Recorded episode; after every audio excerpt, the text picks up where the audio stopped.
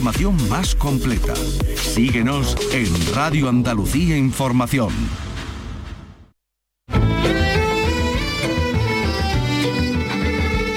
Andalucía es cultura. Con Antonio Catón. Radio Andalucía Información. Buenas tardes, la cultura y el patrimonio, factores que permiten atraer visitantes, por tanto, y generar riqueza en los territorios. Por eso, hoy en Fitur, Andalucía ha mostrado estas excelencias. Por supuesto, dos figuras principales para este año, el malagueño Pablo Picasso, que se ha convertido en protagonista en este día de la inauguración de la Feria Internacional del Turismo de Madrid, y también la jerezana Lola Flores con su museo. Esto ha dicho esta mañana su hija Rosario. Su sueño era tener su centro cultural en su tierra, en Jerez, lo hemos conseguido, llevamos cinco años detrás de esto y realmente pues ha sido un trabajo muy bonito pero también otros elementos patrimoniales y culturales son hoy, son hoy noticia en Fitur. Vicky Román, buenas tardes. Hola, buenas tardes. Sí, elementos tales como los paisajes de Granada, el Festival Icónica de Sevilla, que pasará al mes de junio en la próxima edición, o los castillos de la Sierra de Aracena y Picos de Aroche. Y también los premios Carmen del Cine Andaluz, que se van a celebrar el 4 de febrero en Almería. Haremos repaso de, de todo ello. Bueno, y el paisaje del olivar, después de las disensiones en el seno de la candidatura para ser reconocida por la UNESCO, llegará a ser patrimonio mundial. Pues en todo caso parece que antes de que sea reconocido por esta institución internacional, los elementos que componen esa candidatura tienen que quedar incluidos en el catálogo general del patrimonio histórico andaluz. Se han dado una semana más para dilucidar todas estas cuestiones. Hoy va a estar con nosotros Juanma Mantecón para presentarnos su concierto de este sábado, Terra Incógnita.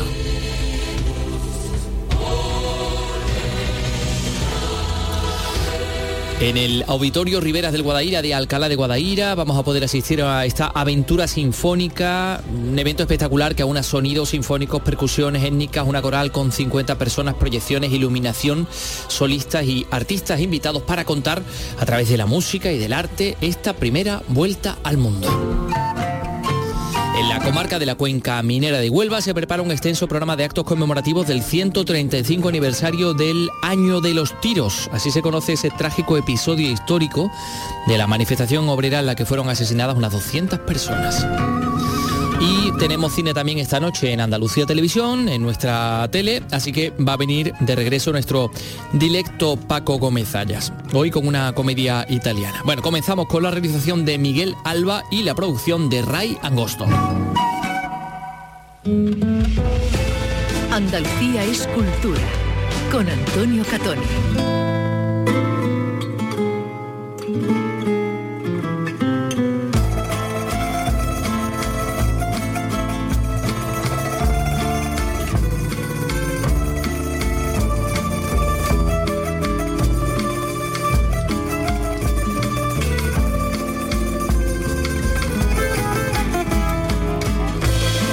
Bueno, vamos a hablar de Fitur, que se está desarrollando ya, se ha inaugurado hoy en, Madrid, en la Feria Internacional del Turismo, y ahí Andalucía pues ha ido mostrando lo mejor.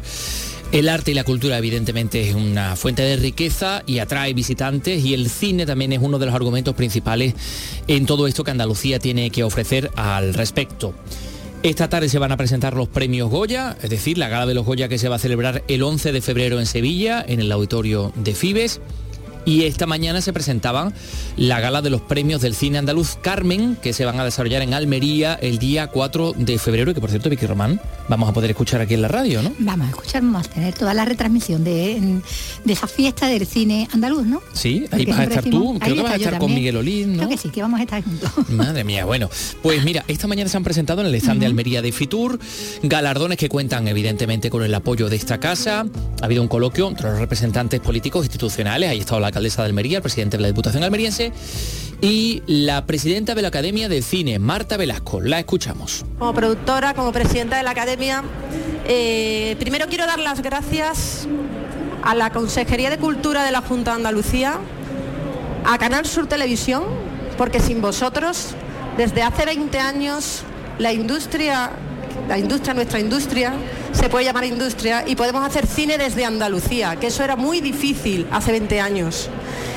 Y, gracias a vosotros podemos decir que nuestros talentos, nuestros profesionales, tenemos una, ya formamos la gran familia del cine andaluz. Y por supuesto, mi segundo agradecimiento es presidente, Diputación de Almería, alcaldesa, a la ciudad de Almería las gracias y el agradecimiento eh, os lo damos nosotros, la academia, a vosotros. Muchas gracias por acogernos con nuestra segunda gala, nuestra segunda edición de los premios Carmen, de los premios del cine andaluz, porque qué mejor escenario que Almería. Almería es tierra de cine, Almería. Almería es conocida mundialmente por sus producciones, por sus películas, por su gente, por sus paisajes. Y bueno, pues creo que Almería eh, es la mejor, el mejor sitio donde podríamos realizar la segunda gala y de corazón, en nombre de la Academia de Cine Andalucía, primero quería daros las gracias, felicitaros por todo y sobre todo pues gracias por acogernos y estaremos allí el día 4 de febrero. Yo quería contar un poco que el inicio, el nacimiento de la Academia de Cine Andalucía viene por la inquietud que tenemos todos los que formamos la familia del cine andaluz, todos los que hacemos cine, que queríamos tener nuestra consolidación, nuestro, nuestra propia casa donde encontrarnos, donde vernos, donde charlar, donde podré decir al resto del mundo y al resto de España de que tenemos talento, que tenemos profesionales, que tenemos historias, nuestras historias, nuestro acento, que es muy importante, nuestro acento y nuestras producciones. Así, ese es el origen de la Academia de Cine. Hace dos años nace y la primera gala tuvo lugar en Almería con un premio de honor que curiosamente lo estoy viendo, que es Antonio Banderas. y este año quería decir que en la segunda gala vamos a tener el honor de tener el Carmen de Honor será para María Galeana, que le daremos con todo el cariño y que la gala, como bien decía Isabel, será conducida por Belén Cuesta y Salva Reina, dos profesionales y dos talentos andaluces conocidos a nivel nacional e internacional. Deciros que mm, os esperamos con los brazos abiertos. Canal Sur Televisión ha sido también siempre nuestro apoyo. Es la ventana de todos los andaluces, la ventana del cine andaluz, la ventana que nos está dando a conocer nuestras historias. Y tampoco quiero, no quiero, no quiero alargarme mucho más. Deciros que gracias a vosotros hay películas, gracias a vosotros son estos galardones. Y por último decir los premios Carmen se llaman Carmen, no sé si algunos lo conocíais o no, por el personaje eh, femenino de la novela de Prosper Mérimée, que es el personaje femenino andaluz más reconocido a nivel internacional, que lo han hecho estrellas como Rita Hayworth, como nuestra querida Paz Vega. Y queríamos que Andalucía, porque Academia, sus premios tuvieran nombre de mujer, y qué mejor que mujer que Carmen. Así que muchísimas gracias, muchísimas gracias Almería, muchísimas gracias a la Consejería, muchísimas gracias Canal Sur. Y bueno, pues el 4 de febrero nos veremos allí en Almería. Hombre, y tanto, y nosotros lo vamos a contar aquí en la Radio Pública de Andalucía, evidentemente, todo lo que pase, eh, escucharemos las actuaciones, eh, bueno, pues mm, haremos un poco balance de todo lo que se pueda vivir esa noche. Eh, esta mañana ha estado Marta Velasco y ha asistido a la presentación y se le ha dado la voz a una actriz madrileña, pero de raíces andaluzas como es la nieta de la faraona, Elena Furiase. Bueno, pues se ha expresado en estos términos. Bueno, muy buenas tardes a todos. Eh, me siento un poco intrusa aquí porque estoy viendo a muchos compañeros, veo a José Manuel Seda, Nuria Fergo, a Estefanía de los Santos, que son eh, actores y actrices y cantantes andaluces. Pero bueno, como estamos en Madrid, pues tenía que haber alguna madrileña aquí y, y me he colado yo. Pero bueno, tengo la suerte de que mi padre es argentino, mi abuelo catalán y mi abuela andaluza, como casi todo el mundo sabe. Entonces tengo con Andalucía eh, un cariño especial. Em, estaba hablando antes con Isabel que hay un código en Andalucía. Eh, en el humor, en la manera de hablar, eh, en la manera de sentir. Y yo ese código lo tengo muy interiorizado porque me he criado así. Eh, de hecho, hay una cosa que se dice mucho que es que fatigas eh, estoy pasando y aquí en España, eh, uy, en España va a decir, en Madrid te dicen, pero fatigas de qué, de cansancio. Dijo, no, hijo, de fatigas de que me da fatigas, de que me da arcada, o que te da vergüenza, o hay que fatigas, qué mal rato. Y es una cosa que digo mucho, ¿no? Y entonces, mucha gente cree que yo soy andaluza. No es así, pero me encantaría serlo. Pero bueno, eh, es cierto que con Almería, en Almería nunca he rodado, pero sí que he trabajado muchísimo en Canal Sur. he rodado en Córdoba, he rodado en Sevilla y en Almería he ido muchísimo a casa de mi también amiga y actriz Eva Almaya, por supuesto que se me había olvidado, pero porque no te había visto.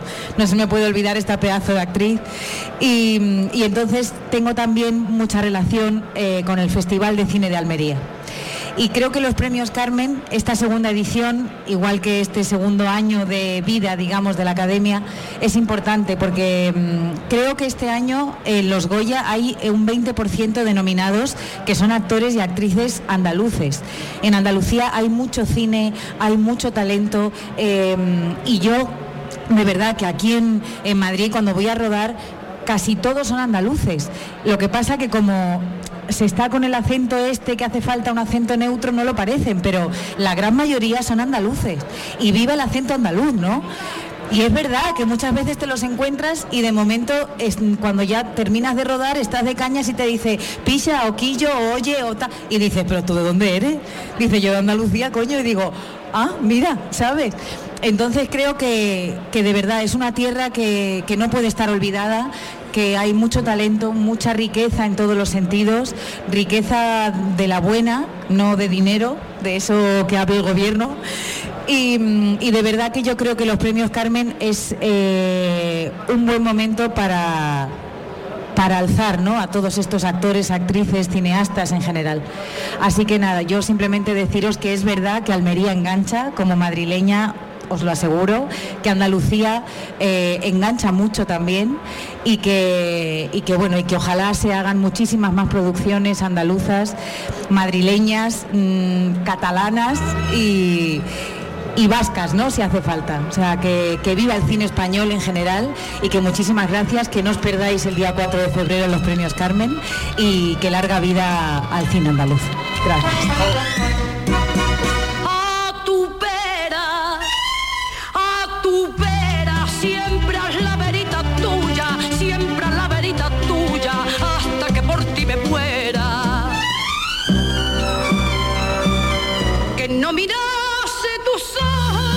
Pues la nieta estaba presentando los premios Carmen del día 4 de febrero en el stand de Almería y la hija, la tía Rosario, estaba en el stand de Jerez presentando el centenario de Lola Flores junto a la alcaldesa de Jerez. Y Juan Carlos Rodríguez ha seguido todo lo que ha, pasado en ese punto del, ferial de, de Fitur. Que viva Lola Flores, muchas flores, que Lola Flores eterna y que es la artista más importante de España y del mundo entero. Así que que viva Lola Flores, que viva su arte y su estirpe por la parte que me toca. Muchísimas gracias. Así de emocionada se ha dirigido Rosarillo al público presente este mediodía en el stand de la provincia de Cádiz en Fitur. La pequeña de Lola Flores ha hablado del museo de su madre que se construye en Jerez y que será inaugurado esta primavera. Su sueño era tener su centro cultural en su tierra en Jerez. Lo hemos conseguido, llevamos cinco años detrás de esto y realmente pues ha sido un trabajo muy bonito. Va a ser cambiante porque hay muchísimos fans de mi madre que tienen un montón de cosas de interés de ella. La alcaldesa Mamen Sánchez ha hablado de un año en el que Lola va a estar presente la cultura, el flamenco, los congresos, ya está en el deporte. Impregnará el Festival de Jerez, la Semana Santa, las motos, la Feria del Caballo, la fiesta, la vendimia, la bulería y la Navidad. Además se han creado una serie de rutas urbanas. Mamen Sánchez, alcaldesa. Tres rutas turísticas por Jerez para que podamos conocer esos lugares donde Lola nació, donde Lola se paseaba, donde Lola se bautizó, donde Lola luego, después de ya salir de Jerez, también volvía. El único acto cerrado es el del 21 de enero, sábado, día de su cumpleaños, cuando cumpliría 100, y en esa jornada la Plaza Belén va a recibir una gran fiesta por Lola.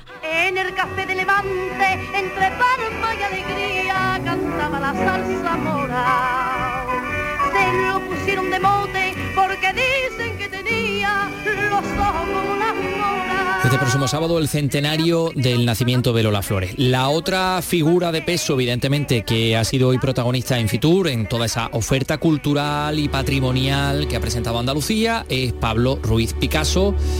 El malagueño universal con motivo del 50 eh, aniversario de su fallecimiento. Se han presentado todas esas actividades. Eduardo Ramos también ha estado pendiente, además, eh, desde Málaga. Cuéntanos. ¿Qué tal? Muy buenas tardes. Picasso está muy presente en la oferta turística que Málaga ofrece este año en Madrid, no solo por las actividades que ya se han presentado, sino también por el propio espacio físico que ocupa este pintor universal en el stand malagueño. Escuchamos al alcalde de la ciudad, Francisco de la Torre. Llama la atención y eso va a provocar que nuestro stand, eh, los espacios que tienen aquí los empresarios, 45 empresas que han venido para sus contactos profesionales, pues tengan más facilidad de llamar la atención y de tener éxito. Además, también se están celebrando reuniones para promocionar la Expo del 27. En junio de este año se elegirá la ciudad que lo va a organizar. Lo que he hecho es, sobre todo ayer, en un encuentro que ha tenido lugar de ministros de turismo de América Latina, distintos países, hablarles de esta idea, ¿no? Y hablarles de la importancia que ellos pueden dar y piensan de la sostenibilidad en el turismo. Y esta tarde cita muy importante para la provincia de Málaga. A partir de las 8 de la tarde se presentan todas las actividades que habrá en la provincia durante este 2023 además de las actividades de Picasso, bueno, que es lo que más nos interesa, todo lo cultural y todo lo patrimonial que hay en Fitur, que es un montón. Le hemos destacado algunos, pero hay, hay otras cosas. Vicky ha, estado pendiente de... Se ha, dado una vuelta virtual, el holograma de Vicky Román por, los stands del pabellón de Andalucía, ¿no? ¿Qué te ha parecido? Nada, tangible, pero bueno. ni un recuerdito, ni una... nada. Ni un boli. Ni un pionono. ni un boli. Bueno. Pero bueno. bueno, pues se puede destacar incluso por, por bloques, si quieres, porque eh, se, se, está promocionando turísticamente a través de la cultura, pero a través de, de aspectos como el paisaje, de la historia del cine, de la música. Ah. En el tema del paisaje, bueno, pues el de Granada, por ejemplo, eh, pero atisbado desde una decena de miradores. Eh, es la, importancia que tiene el paisaje si lo podemos observar desde una atalaya privilegiada, ¿no? Cuenca visual. Exactamente, pues el de los Tajos de Alama, la Cueva del Gato en la Sierra de Huétor, el de Albaicín de Salobreña, que cambió el nombre por el del cantador Enrique Morente, el de la Magdalena en Guadix, el Puntar de Don Diego en el Geoparque, el de la carretera de Tocón mirando a Montefrío, eso por citar solo algunos, porque una decena son 10 miradores, ¿no? Los que se, promocionan. Eh, el paisaje también y la historia, con sus restos arqueológicos, forma también parte de la promoción en la provincia de Córdoba de, Puente Genil, de la ciudad de, la localidad de Puente Genil. Bueno, ya mm, dentro de un ratito hablaremos de paisaje largo tendido con el tema del paisaje del olivar, que tenemos un nuevo capítulo. Sí, eh, y en cuanto al tema de la historia. Bueno, pues por ejemplo, las jornadas medievales de Cortegana, en Huelva, eh, que tienen lugar los meses de agosto, que ya cumplen este 25 años, en las que participan historiadores y científicos expertos eh, en la Edad Media. En Jaén lógicamente esa joya patrimonial de, la humanidad, ¿no? que es Úbeda de Baeza, el viaje al tiempo de los íberos, el paquete turístico de, castillos y de batallas, la novedad, esta vez un acercamiento también a la cultura del toro, aprovechando que allí hay muchas de esas, mucha ganadería. Y bueno, ahí hay también una oferta turística, cultural, al hilo de, esa, de esa cuestión. Y luego está el cine, que, ya sabemos que ahí funciona, ¿no? Esa Andalucía Film Commission, eh, que posibilita las localizaciones ¿no? para, para los rodajes que por otro lado sirven también pues como promoción turística ¿no? de la zona donde, donde se localizan esos, rodajes y si hay una, una ciudad que, vive mucho el cine y que es un símbolo del cine en Andalucía Almería, desde los tiempos de, del Spaghetti Western, que sigue en esa, en esa línea y ofrece, bueno, pues eh, atractivos como ese paseo de la fama que hay en el centro, donde hay una treintena de estrellas en, el suelo, ¿no? Como si estuviéramos eh, en, Hollywood, en California, en California sí. Un, cortijo también rehabilitado, donde se hospedaron pues Clint Eastwood, Brigitte Bardot, Jules Briner, Peter O'Toole y John Lennon, cuando estuvo rodando allí en Almería. Como gané la guerra. Como gané la guerra. Mm, Tarifa, por ejemplo, yéndonos a otro punto de, de la costa, el Festival de Cine Africano, que este año celebra ya la vigésima edición, también una cifra así como muy, muy redondita. Son algunos de, de los aspectos que, las distintas provincias están promocionando eh, en Fitur, que les sirve de escaparate. Oye, ¿y citas musicales también? Citas musicales también. Eh, por ejemplo, mira, Tarifa, el festival, ay, Tarifa decía, en Sotogrande, eh, estaba en Cádiz, Sotogrande el Music Festival, que es en verano, que es una época que concita pues muchos festivales en toda la costa gaditana, prácticamente en casi todas las localidades de la costa gaditana que tienen más visitantes. Eh, uno de los atractivos, aparte de la playa, el sol y playa, es eh, todas esas citas musicales ¿no? que hay, sobre todo eso, eh, en torno al verano. Claro, bueno, el verano en la playa, pero fíjate, el, interior también. el verano también en el interior, porque también en Fitur se presenta, mañana se va a presentar el Festival de Música Icónica Fest, que este año este año pasado, este septiembre pasado, ha sido un exitazo. Bueno, pues esta próxima edición ya sabemos que se va a celebrar en junio y en julio. 25 espectáculos, junio y julio, Plaza de España. Y bueno, y para mantener un poco vivo el espíritu del festival, pues va a, haber, va a haber una serie de pequeños conciertos en el Hotel Colón de Sevilla. Esta mañana nuestra compañera de Sevilla, Araceli Limón, ha podido hablar con el director de Icónica Fest, con Javier Esteban. Javier Esteban, director de Icónica, ¿qué tal? Muy buenas tardes. Hola, buenas tardes. ¿Qué Sí. tal, Araceli? Si les parece, comenzamos brevemente por lo del Hotel Colón. Nos ha llamado la atención. ¿Qué sentido tiene eh, eh, organizar esos conciertos pequeñitos, porque creo que son para 50 personas, en un establecimiento hotelero? ¿Qué, qué- qué se busca? ¿Qué, ¿Qué se intenta conseguir con eso, señor Esteban?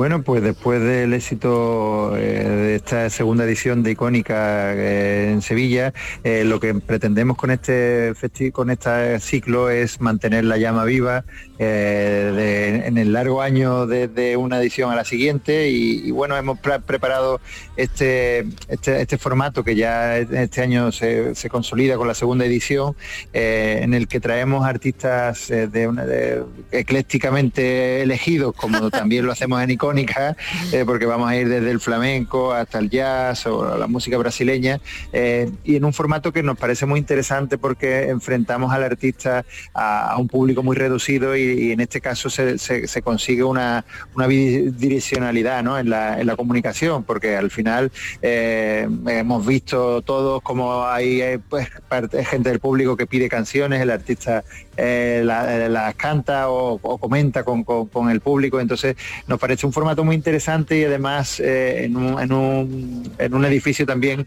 histórico, ¿no? como en la Plaza de España, eh, en un hotel Colondo por donde han pasado grandes personalidades de la sociedad y la cultura a lo largo de, de- de casi 100 años. ¿no?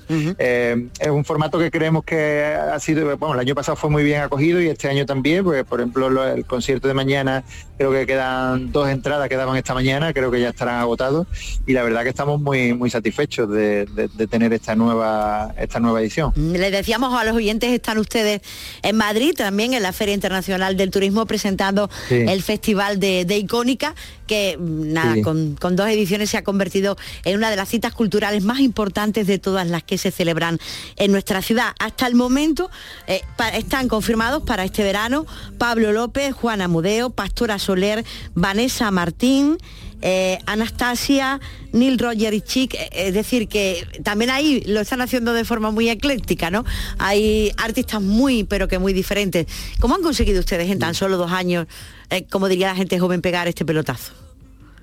Pues la verdad que eso es un secreto que no, no- no lo tenemos ni nosotros. O sea, eh, nosotros somos los primeros sorprendidos porque teníamos mucha ilusión en este proyecto y, y la verdad es que eh, esperábamos que, o sea, nuestra ilusión era llegar a grandes números como hemos llegado este año, pero la verdad es que no lo teníamos en, en mente que fuera tan rápido.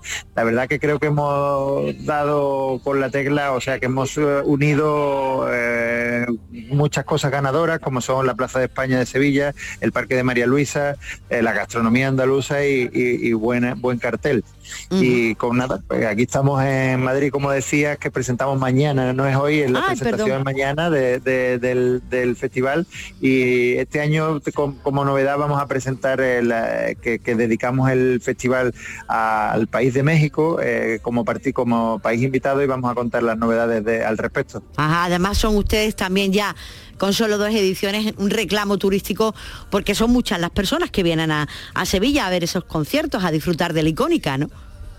Sí, la verdad que los números de que que, no, que teníamos de, de la edición anterior, de, de 2022, eh, más de 65.000 personas que se desplazaron a Sevilla para, para, para ver algunos de los conciertos y eso también nos ha llevado un poco a, a- a cambiar la fecha, eh, eh, porque, porque este año vamos a junio-julio, el año pasado Sí. lo hicimos en septiembre y octubre, aprovechando eh, la bajada de turismo que tiene Sevilla en, esa, en, esas dos, en esos dos meses, que quizás sean los eh, se- se- un poco la temporada baja de, de- una Sevilla, que bueno, que casi que allá no le queda temporada baja, gracias a Dios, eh, pero bueno, eh, el año pasado sí es verdad que ante tanta afluencia teníamos muchas quejas de que no había plazas hoteleras porque eh, Sevilla estaba al 97% y, y bueno, ahora con este cambio creo que vamos a- a arreglar esa, esa forma de esta forma este problema que teníamos y, sobre todo también eh, no arriesgar porque es verdad que septiembre octubre este año ha sido un, año unos meses muy secos pero eh, tampoco sería o sea nosotros nos ponemos en la piel de que llegue un año de lluvia que también nos hace falta y, podría cargarse el festival completo. Al, cartel todavía le queda verdad yo le decía tenían confirmada a Pablo López a Juana Modeo a, Pastora Soler a Vanessa Martín Bomba Estéreo Neil Roger y Chiqui y Anastasia pero pero creo que queda todavía mucho por confirmar. Vamos a hacer 25 sí 25 noches. Eh, creo que estamos ahora mismo en no lo, me puedo equivocar, pero a partir de, o sea, desde ya en los próximos días y en las próximas semanas vamos a ir eh, desgranando el cartel completo y para llegar a esas 25 noches que, tendremos en junio, desde el 14 de junio al 16 de julio. Pues los esperamos con mucho interés, de verdad que sí. Aparte, eh, el cambio yo creo que va a ser bonito, ¿no? Antes de, las vacaciones, que mayoritariamente la gente la toma en agosto, esa, bueno, pues ese festival en Sevilla con tanto artista potente, con la gastronomía gastronomía que instalan ustedes los kioscos delante de la Plaza de España y seguro que será, bueno, pues todo un éxito. Javier Esteban, director de Icónica, muchísimas gracias por haber estado con nosotros. Gracias. Buenas tardes. Este año, este año sí, con normalidad, como siempre este año, el Carnaval de Cádiz comienza ya. Y lo puedes seguir como siempre en Radio Andalucía Información y en Canal Sur Radio Cádiz. Prepárate, comenzamos este sábado próximo 21 de enero con Carnaval Sur y Fernando Pérez. Llega el concurso de agrupaciones del Carnaval de Cádiz y te lo cuenta como siempre Radio Andalucía Información y Canal Sur Radio Cádiz y por internet a través de nuestra web, nuestra aplicación móvil y por nuestra plataforma Canal Sur Más.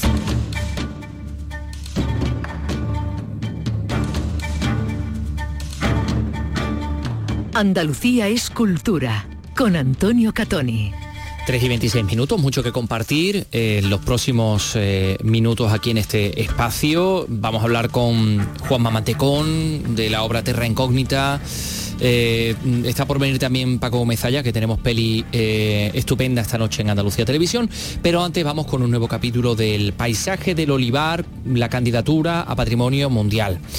La comisión que debe decidir si se presenta o no esta candidatura ha decidido hoy, se han reunido de forma telemática y han decidido darse una semana de plazo para abrir un, un periodo de consultas legales. Esto nos lo cuenta y nos lo explica Alfonso Miranda en Jaén se necesita saber con exactitud si es necesario que los olivares estén incluidos en el registro patrimonial andaluz como paso previo a su declaración por la UNESCO. Recordemos que Asaja, Cooperativas Agroalimentarias y la COAJ habían presentado alegaciones al documento inicial, por cuanto que si los olivares tienen que estar registrados, nada ni nadie los podría tocar, quitar o sustituir. Luis Carlos Valero y Juan Luis Ávila de Asaja y COAJ. Se va a preguntar a todos los órganos competentes si es necesaria esa inscripción el registro de bienes culturales e históricos. Si no es necesaria, el escollo está salvado. Miel sobre hojuelas, el proceso sigue para adelante y no hay ningún problema.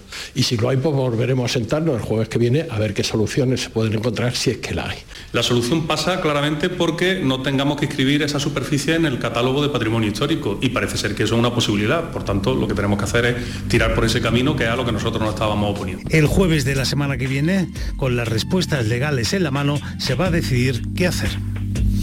Bueno, tampoco hace falta esperar al jueves, la respuesta la podemos dar nosotros ahora mismo, porque eh, la UNESCO no exige que los elementos que van a constituir una declaración de patrimonio inmaterial estén incluidos en ese catálogo o inventario, pero sí exige que lo estén cuando están llamados a ser patrimonio mundial, que son dos listados diferentes, como venimos recordando. Y este es el caso, porque sería declaración del paisaje del olivar como patrimonio mundial. Es decir, que esos elementos sí tienen que estar eh, dentro de ese eh, catálogo eh, general del patrimonio histórico andaluz. Hay algunos elementos que ya están protegidos, que ya están en ese catálogo. Por ejemplo, la laguna, de, la hacienda La Laguna de Baeza, ¿no? que es una hacienda de explotación del siglo XIX, pues está ya protegida. La Villa Romana del Medinilla, que también forma parte de la candidatura, está protegida. Algunas torres están ya protegidas y faltarían algunas haciendas, así que todo eso tiene que estar dentro del catálogo general del patrimonio eh, andaluz. Eh, a todo esto la consejera de Agricultura también eh, se ha referido, aunque ha evitado pronunciarse claramente sobre, sobre esto que ha pasado, ¿no? sobre, esta, sobre esta polémica. José Manuel de la Linda ha estado pendiente de las palabras de la consejera. Adelante. Carmen Crespo ha animado a buscar un punto intermedio para que la candidatura no perjudique a la producción. Considera que es una opción positiva. En el equilibrio está la virtud y la candidatura tiene que buscar el equilibrio. Y yo creo que eh, seguro que se llegará a un entendimiento sobre ese equilibrio y habrá oportunidad al respecto, es decir, siempre ayudar y poner encima de la mesa pues ese equilibrio fundamental que tiene que tener porque es una tierra de agricultores, no nos olvidemos. Hay agricultores que creen que tanto el derecho de propiedad como la propia libertad de empresa se ven seriamente afectadas por esta catalogación. Bueno, pues ahí está el asunto. Eh, seguiremos pendientes y lo, por supuesto lo contaremos aquí. Eh, hablando de patrimonio, Patrimonio de los Pueblos Mineros, esta tarde se inaugura en Sevilla la Sala Antiquarium de la Encarnación, una muestra singular sobre nuestro patrimonio de los trazados ferroviarios del siglo XX, los ferrocarriles mineros de Cala y Annalcollar, en Sevilla. Nos lo cuenta Isabel Campos. Esta muestra invita al espectador a asomarse a la memoria histórica de estas infraestructuras que se desarrollaron a la sombra de la industria minera, una actividad económica fundamental para Andalucía en la primera mitad del siglo XX, donde familias enteras acudían a la construcción de las líneas ferroviarias Cala a San Juan de Aznal Farache y de Aznal Collar. El recorrido a través de fotografías, como explica la directora de la Fundación Patrimonio Industrial Andalucía, Candela Yáñez. Este es un recorrido por 32 paneles donde principalmente se pone en valor la fotografía histórica de la construcción de las minas Caridad en Aznalcóllar y las minas de Cala correspondiente al ferrocarril de Cala a San Juan. Y eh, también cómo se construyó este ferrocarril con todos esos trabajadores que acudirían del norte de España, Galicia, de Portugal para la construcción de las vías. Los 18 municipios por los que discurrían los trazados de estos trenes conforman un área de unos 2.000 kilómetros cuadrados y unos 850.000 habitantes. Y en la comarca onubense de la Cuenca Minera, que es limítrofe con esta comarca sevillana de la que acabamos de, de hablar, pues eh, como decíamos, en esa zona de Río Tinto, de Nerva, se está preparando un extenso programa de actos conmemorativos del 135 aniversario del año de los tiros, que es un trágico episodio histórico de la manifestación obrera en la que fueran asesinadas unas 200 personas. Yo no sé si... Eh, sí, sí, la novela El corazón de la tierra. Exactamente, El corazón de la tierra de Cobos Wilkins se recoge este episodio, e-, este episodio.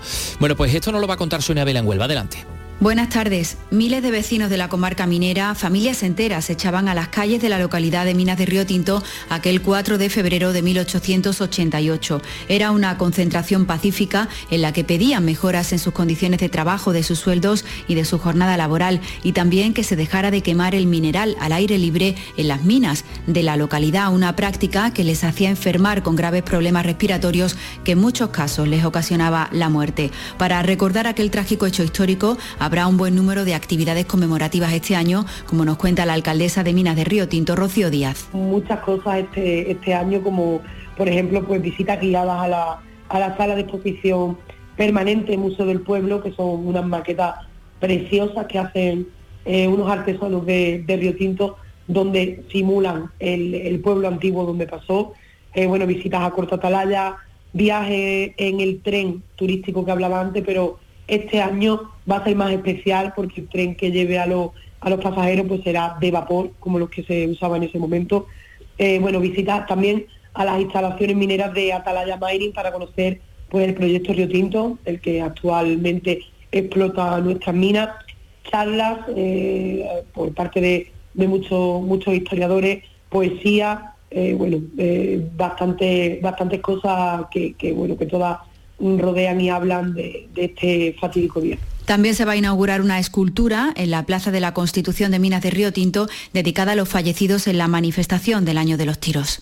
Los principales contenidos informativos del día de cada provincia están en Nocturno, en Radio Andalucía Información. Las mejores entrevistas de actualidad las tienes en el programa Resumen de la Medianoche, con los protagonistas de cada día porque son noticia. Nocturno en Radio Andalucía Información. Andalucía en local. De lunes a viernes, en la medianoche, con Beatriz Rodríguez.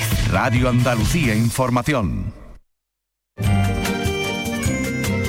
Andalucía es cultura, con Antonio Catoni.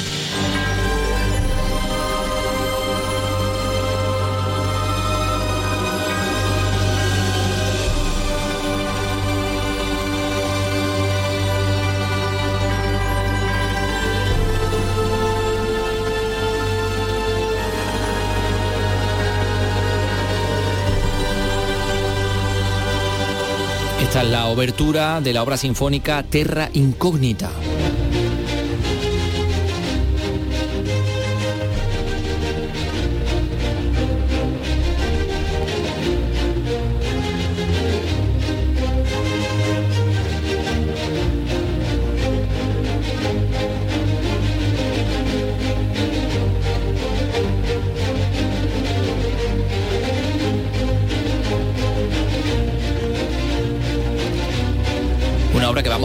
Este próximo sábado a las ocho y media en el Auditorio Riberas del Guadaira de Alcalá de Guadaira.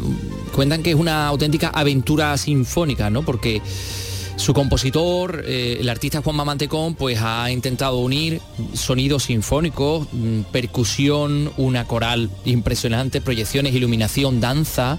Hay solistas, artistas invitados. Y estamos hablando de una obra que se estrenaba eh, hace muy poquito y que en realidad es una oda a la navegación y a la aventura de Magallanes Elcano, ¿no? Es una de las obras oficiales que encargaba el gobierno para las celebraciones del quinto centenario de la primera circunnavegación del planeta. Ha cosechado un éxito rotundo desde su estreno, ha recorrido muchos de los principales escenarios nacionales y lo va a seguir recorriendo, porque como decimos este próximo 21 de enero estará en el auditorio mm, de Riberas del Guadaira. Y bueno, en estos momentos estamos en comunicación con el compositor, con Juanma Mantecón. Eh, Juanma, ¿qué tal? Muy buenas tardes. Buenas tardes amigos, ¿qué tal? Encantado de estar aquí con vosotros. Y nosotros de, tenerte, de disfrutar de Terra Incógnita, estamos escuchando la, la obertura, pero decíamos que son muchos movimientos en los que se van contando todas las peripecias y, miedos de, aquellos hombres, o que aquellos hombres tuvieron que, que afrontar, ¿no? Mm, y todo esto contado, pues con muchas fuentes y con muchas influencias, decíamos, porque ahí hay sintetizadores que suenan años 80 total, hasta, hasta, bueno, pues mm, una cuerda muy, muy contundente, ¿no? ¿Qué ha sido para ti lo importante tener en cuenta a la hora de utilizarlas para contar esta historia? Pues principalmente eh, la, propia, la propia aventura, ¿no? Lo- los colores, los cambios de, de- de- de- zona, ¿no? desde el rigor de aquella, de aquella España ¿no? del 1500 a, lo que era un, un mundo por descubrir todavía indígena, con, con- las plantas, con las especias, con los colores. Entonces, claro, he tenido que, para crear toda la aventura en torno a ello, pues usar un paquete de timbres eh, musicales, eh, de tímbricos muy, muy, grande, ¿no? Entonces lo mismo estamos en un mov- movimiento en el que canta la coral con, con los violonchelos, con un piano, que hay un movimiento después donde entran percusiones étnicas, cinco percusionistas tocando en torno con las marimbas, con lo, creando un, un- un mundo, ¿no? Y el coro, por ejemplo, cambia y de, contar una, de cantar una coral polifónica pasa a cantar canciones tribales eh, en, en malayo antiguo, ¿no?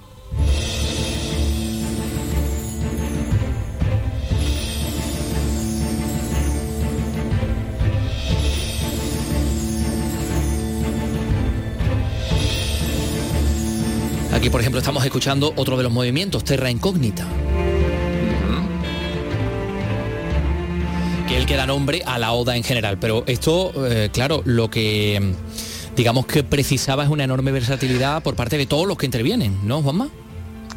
Pues sí, claro, incluido el director, porque al, ser un espectáculo eh, pensado desde un principio como con un contexto, digamos, moderno, actual, o sea, eh, usando todos los medios que hoy están al alcance, proyecciones, iluminación especial, eh, sincronizada a, la propia música, al ritmo y a todo, pues claro, es, mucho más complejo de llevar a directo que simplemente poner la partitura y que todos toquemos. Entonces el esfuerzo que le pido tanto a músicos como, como al director, ¿no? De, tener que ir en torno a, uno, a metrónomos para que todo eso vaya sincronizado, pues ha sido muy complicado ¿no? en, en la producción. Pero al final obtenemos una- un, un espectáculo que abarca pues eso, desde lo que sería un sonido eh, clásico, como el que se puede ver en un recital de música eh, clásica, eh, a, un concierto de rock, ¿no? Entonces mm,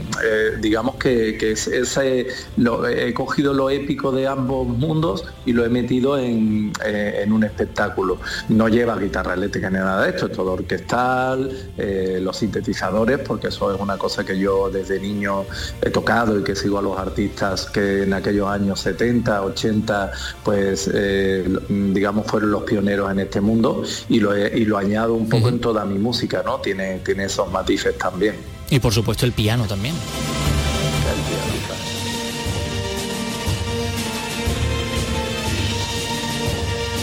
No sé, Juanma, cuánto eh, dura el espectáculo, pero es también un esfuerzo físico por parte de todos los que participáis y, lo ejemplifico también en ti, ¿no? Porque pasas de los sintetizadores al piano al, um, y a otros y a otros elementos, ¿no?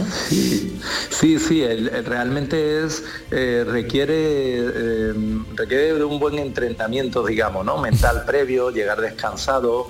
es una música que a la hora de escucharla se hace muy amable, no es una música densa en la que cueste trabajo, sino que yo he intentado hacer una obra o, siempre lo he tenido en mente como celebración de lo que era eh, pues para el pueblo y que llegase al máximo de personas posible, con lo cual mm, eh, en mi mente siempre he, querido hacer algo que, el público del nivel intelectual, del nivel cultural que sea, lo asuma y lo entienda. Cada uno lo entenderá de un modo, el que entienda más de música verá todo lo que hay de complejidad y el que no entienda verá las melodías emotivas, las emociones que desprenden, ¿no? Y es un reto, sí que es verdad. Yo soy en esta obra un poco más un mero acompañante al piano, estoy, eh, soy como un poco el director de, eh, tenemos el director de la orquesta, pero yo soy un poco como el anfitrión, ¿no? Y estoy un poco ahí, pues eh, en medio, uno más disfrutando de todos los demás, ¿no? Y ya digo, es una obra que parece muy sencilla al escuchar,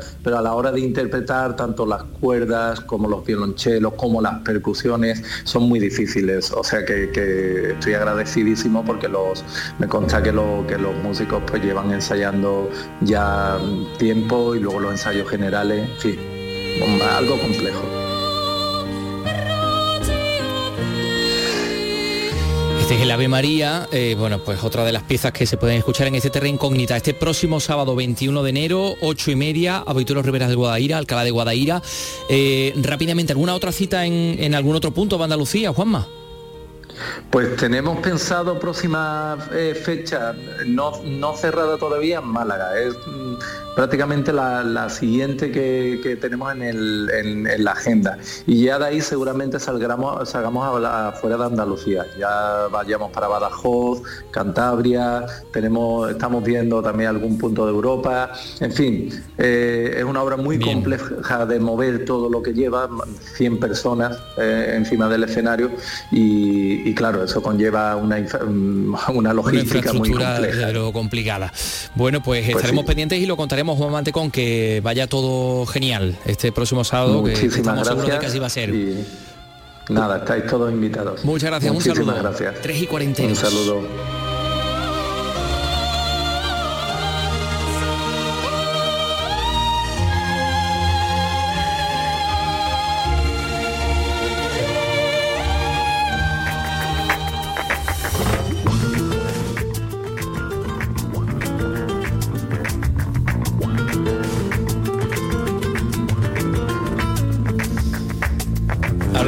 De, música y de cante, bueno, en esta ocasión vamos a hablar de, de cante y de folclore, porque vamos a hablar del folclore malagueño, se lo adelantamos este pasado martes pero les vamos a hablar con un poquito más de, tranquilidad y de profundidad de la segunda edición de la Enciclopedia Audiovisual del folclore, folclore malagueño. Ahí hay fandangos, cantos de aurora, de trilla, de columpio, de villancicos, 18 piezas más de cantes y bailes tradicionales que se recogen en este archivo audiovisual, cuya finalidad es preservar, que no caigan en el olvido las danzas y músicas tradicionales de la provincia de Málaga.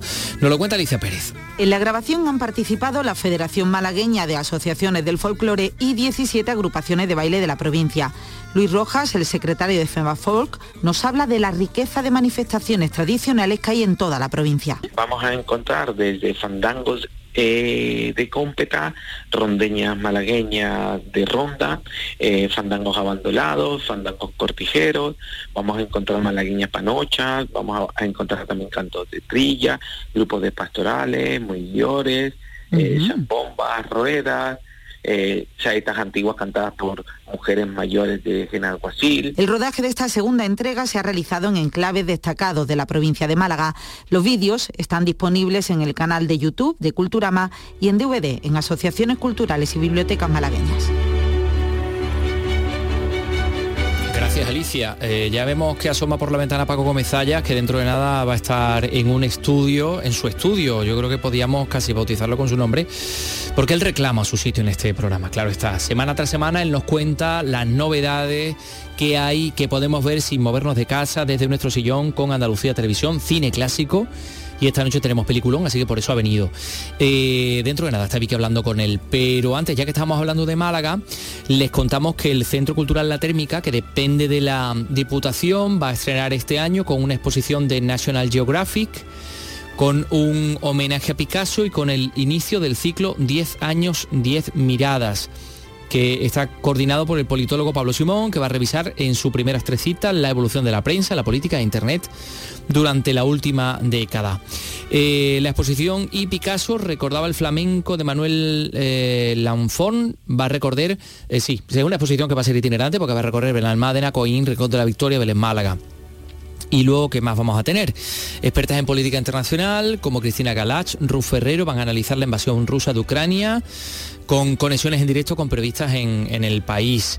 Eh, ¿Qué más cosas? Oferta musical, por ejemplo, pues Niña Polaca, Pipiola, Al Blanco y los DJ sets de Brolorizo y Sofía Lecker y la Orquesta Filarmónica de Málaga van a estar en la térmica, organizados por, la térmica y un montón de y un montón de cosas. Eso se ha presentado hoy, la actividad de la Centro Cultural de, de la Térmica, de la Diputación de Málaga, la Avenida de los Guindos de la capital. Y oye, eh, Vicky Román, es cierto, me han dicho, a mí me han soplado que el viernes vamos a poder escuchar aquí a Juan Magil. A Juan Manuel Gil, sí, bueno, Juan Manuel estamos ah. sí, lo vamos a tener aquí porque está con nueva novela. El escritor almeriense. la Flor del Rayo, que ganó el premio, recordamos, el premio Biblioteca Breve con Trigo Limpio, se ambientaba allí en su barrio de la, de la infancia, junto al aeropuerto, en la capital almeriense. Muy divertido. Y que ahora, bueno, pues vuelve con otra, con otra novela eh, que no para nada autobiográfica, aunque ahí haya un Juan Manuel Gil que ha ganado el premio Biblioteca ah, Breve y que se encuentra en bloqueo creativo. Bien, bueno, pues mira, eh, mm, si te parece, no, no me cuentes tú, no me, eh, me vas a pedir la Covadonga por Rúa que nos haga un, que nos ponga un poco los, los dientes largos, que nos haga salivar como los perros de Pablo. Esto vamos a escuchar el viernes.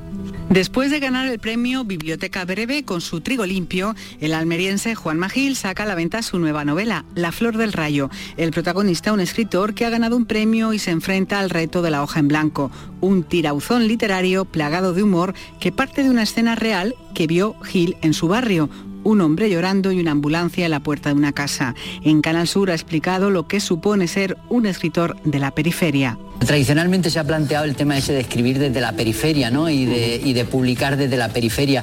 Yo vivo en la periferia e intento, he procurado o me ha salido de manera natural hacer una virtud de, mi periferia. No, concibo mi literatura sin, sin, esa esquinita de Andalucía, sin esa esquinita de España. De hecho, Almería siempre está presente en, mi, en mis novelas. La Flor del Rayo, ya a la venta, está editada por Seis Barral.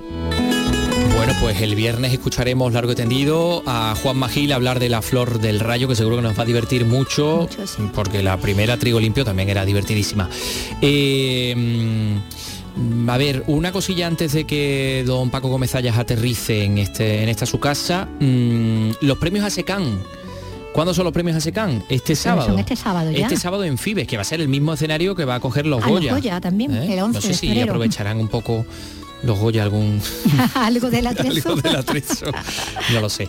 Pero bueno, lo que sí sabemos es que Canal Sur va a estar presente con su participación en la mayoría de las películas con nominaciones de estos 35 premios a SECAN que se van a entregar este sábado. Sabemos que son los premios de la crítica, ¿eh? de los escritores, de los previstas cinematográficos de Andalucía. Luego están los premios Carmen, de los que hemos hablado, bueno, al principio de este programa, fíjate, hacemos como un, un ciclo, sí. Eh, Canal Sur está presente en películas como El universo de Oliver, Aquí estuvimos hablando también con sus protagonistas, con María León, con Salva Reina, Las Gentiles, de la de Santiago, de Santiago La consagración de la primavera. de Carlos ¿no? Exacto. No, no, no, de Franco. De, ay, me sale el nombre. Mm, es que no Sí, recuerdo yo Franco. tampoco. Bueno, yo creo que sé que, Sí, sí, que la protagonista también además tiene una historia que tiene que ver con. Granada, las mujeres, a las mujeres de España María Lejárraga, los negros, la sal de la vida, controverso, la maniobra de la tortuga, el mundo es vuestro, últimas unidades, It's flamenco.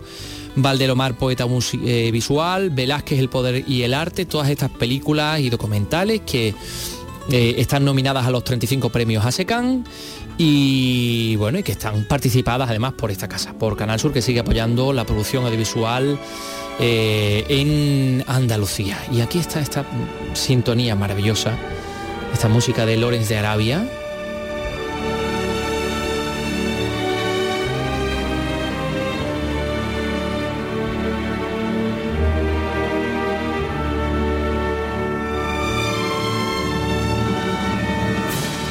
Sí, tenemos cine en Andalucía Televisión, poco antes de las 11, con una película, eh, una comedia italiana, la continuación de Rufufú, por cierto.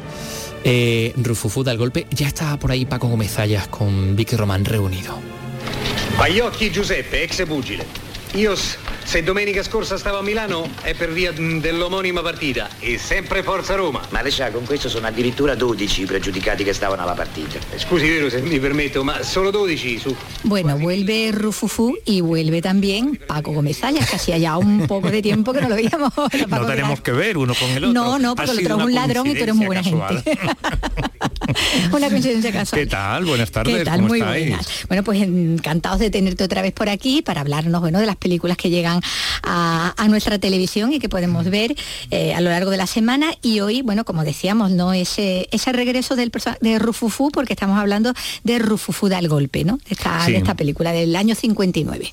Sí, es como una secuela de una película que gustó muchísimo, que la dirigió Mario Monicelli y que además el, mm, dio pie a muchas cosas. Una fue a una enorme popularidad de algunos actores que hasta entonces es verdad que tenían algún prestigio, estoy pensando en, un poco en el protagonista, en el líder de la banda, ¿no? Que Gassman. es eh, Vittorio Gassman, que, que evidentemente bueno, había hecho obras impresionantes ¿no? De- del teatro del siglo XX, del teatro clásico, clásico grecorromano como Edipo y clásico del teatro isabelino como algún Hamlet y demás, que había interpretado el tranvía llamado Deseo eh, a las órdenes de Luchino Visconti y bueno, era mm, un prestigio, tenía mucho, incluso era de los actores eh, italianos que había hecho una incipiente carrera en Hollywood y había hecho cuatro o cinco películas y después a lo largo de, de su vida profesional pues seguiría haciéndolo. Pero lo que le faltaba quizás era un tirón verdaderamente popular, ¿no? Hacer ese Ser tipo de taquillero. ¿no? Como con esa película. Y con Rufufu, no con la de esta la, la de esta noche, Sino sino la con, de la, Monicelli. con, la, con la primera que hicieron un año antes, con Rufufu, la verdad es que mm, aquello es que los puso a todos muy bien. A los que estaban empezando, el caso de Claudia Cardinale, a los que ya tenían una trayectoria, el caso de Vittorio Gassman o de Marcello Mastroianni, y en fin, pues todo. Bien. Manfredi también en Sí, esta- Mastroianni no está en la de esta noche, no está tampoco Totó, pero bueno, el resto permanece igual y además hay alguna incorporación como la que tú has señalado, Nino Manfredi, que siempre es bienvenido. Estamos hablando de Rufufu, bueno, es un clásico del cine de robos, ¿no? De, de planificaciones de, eh, de robos y en este caso, bueno, es eh, mm, el robo de un furgón que lleva el dinero de las quinielas, ¿no? Lo- Sí. El objetivo, ¿no? El cine de robos y el cine y la parodia de, sí, del de cine de robos, como aquí atraco a las tres, ¿no?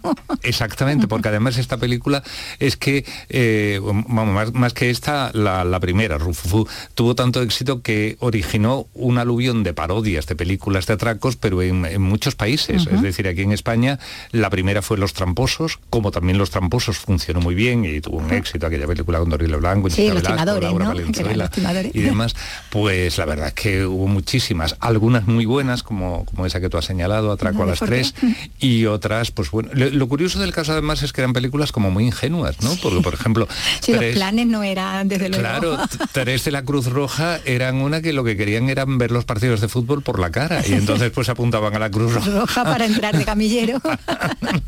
y, y cosas así, bueno, y, y así de pequeños timadores, de, de, mm, choricetes, por así decirlo, en plan de pero eso. que se hacían. claro, De eso querer. hubo muchísimas, ya te digo, unas mejores y otras peores, pero luego en casi todos los sitios. Y el concepto además ese de parodia eh, es que funcionó mucho en, el, en el cine de los años 60 y no solamente en España, ¿no? Porque al fin y al cabo algunos títulos fundamentales, ¿no? Eh, o- o, mm, cuando se recuerda el buen cine de los años 60, pues siempre vienen a la memoria, no sé, La Pantera Rosa de Blake. Edwards o, o películas como Charada o Arabesco de Stanley Donen y al fin y al cabo esas que son, sino parodias.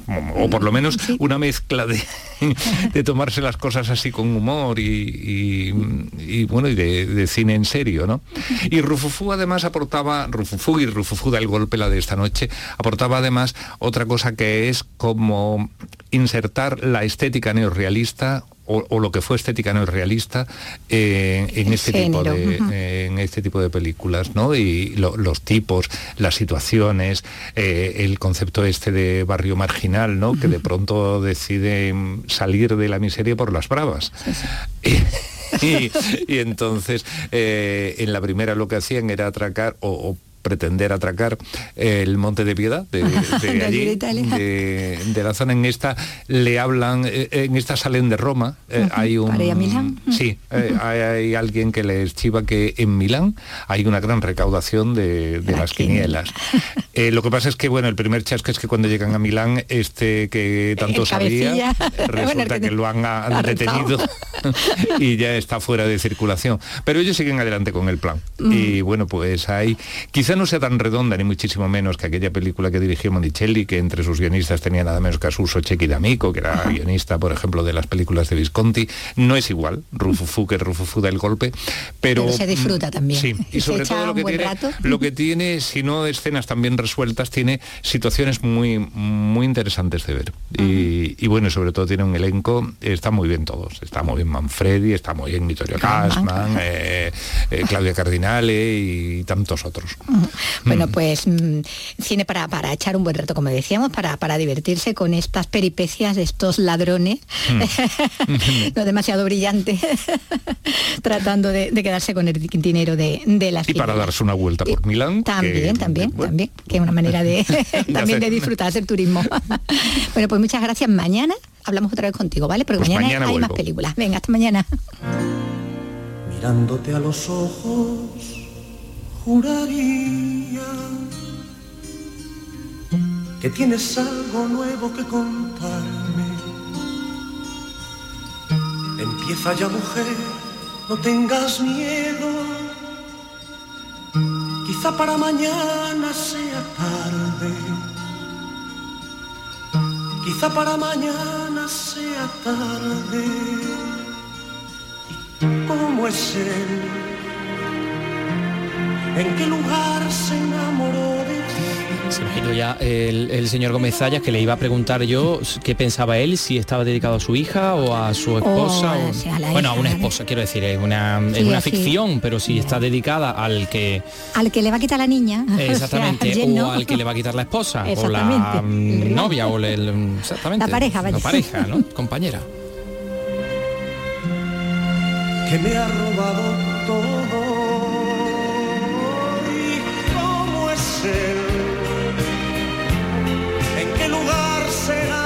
Cumple 78 años José Luis Perales Morillas, cantautor, productor, conquense, uno de los autores más prolíficos y exitosos de la escena española e hispanoamericana de los últimos 45 años. Porque ha robado un de mi vida. Ladrón me ha robado relación muy especial con Andalucía, estuve estudiando en la Universidad Laboral de Sevilla y siempre recuerda Sevilla con, con Y lo mucho tiene totalmente ahí. cariño, ¿no? Recuerdo, Idealizado, sí, idealizado absolutamente, sí, sí. Sus letras son poemas que hablan de- del amor, de la nostalgia, de la paz también. Fíjate, Vicky, ha registrado, ¿cuántas dirías tú? ¿Cuántas canciones ha registrado en la GAE? Muchas, porque son muchos años. Pero vamos, no sé, 510. uy, pues yo te iba a decir unas 200. y me quedaba súper cortado. 510 canciones ha registrado José Luis Perales y ha vendido más de 55 millones de discos. ya saben ustedes, en, América también lo, lo, adoran, ¿no? Así que lo vamos a felicitar por su 78 cumpleaños con uno de sus clásicos, un velero llamado Libertad. Ayer se fue, tomó sus cosas y se puso a navegar. Una camisa, un pantalón vaquero y una canción, ¿dónde irá? ¿Dónde irá? Pues nosotros nos vamos a ir, sí, como el velero. Nos vamos a ir, pero regresamos mañana a las 3 de la tarde en Andalucía Escultura. Hasta mañana, Vicky Román. Ahí ha estado Miguel Alba en la realización, Ryan Gosto en la producción y aquí Antonio Catoni delante del micro. Adiós. En su velero y navegar, navegar. Y se marchó. Y a su barco le llamó libertad. Y en el cielo descubrió gaviotas y pintó estelas en el mar. Y se marchó. Y a su barco le llamó libertad. Y en el cielo descubrió gaviotas estelas en el mar.